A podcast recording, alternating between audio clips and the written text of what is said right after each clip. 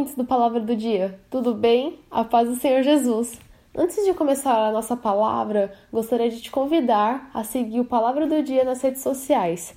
Temos o Instagram com arroba palavradodia.app e também o Facebook como Palavra do Dia. Vocês também podem entrar no nosso site no link www.aplicativopalavradodia.com, tudo junto, aplicativo Palavra do Dia para nos conhecer melhor, tirar suas dúvidas e se você se sentir à vontade, pode fazer um pedido de oração também. Estamos sempre à disposição. Bom, no livro de Mateus, capítulo 11, versículo do 28 ao 30, diz assim: Vinde a mim, todos os que estáis cansados e oprimidos, e eu vos aliviarei. Tomai sobre vós o meu jugo, e aprendei de mim, que sou manso e humilde de coração e encontrarei descanso para vossas, vossas almas, porque o meu jugo é suave e o meu fardo é leve.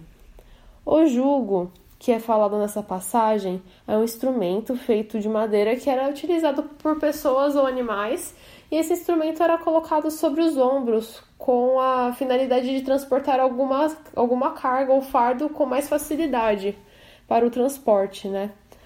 E o peso das cargas precisa ser igualmente distribuído para que cada lado não que não haja nenhum desequilíbrio na hora do transporte.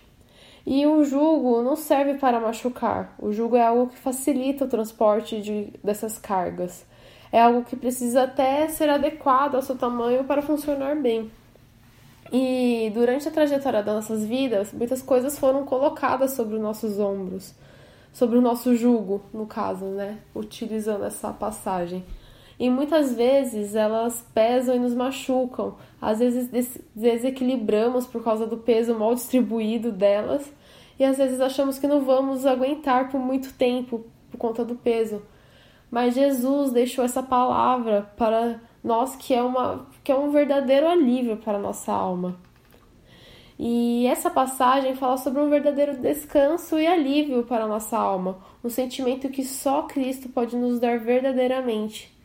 Quando decidimos ir em direção a Cristo e entregamos nossas vidas a Ele, gentilmente Ele vem e retira todo o peso que está sobre, sobre nós, sobre, nossos ombros, sobre os nossos ombros, e entrega a dele, que é suave e leve.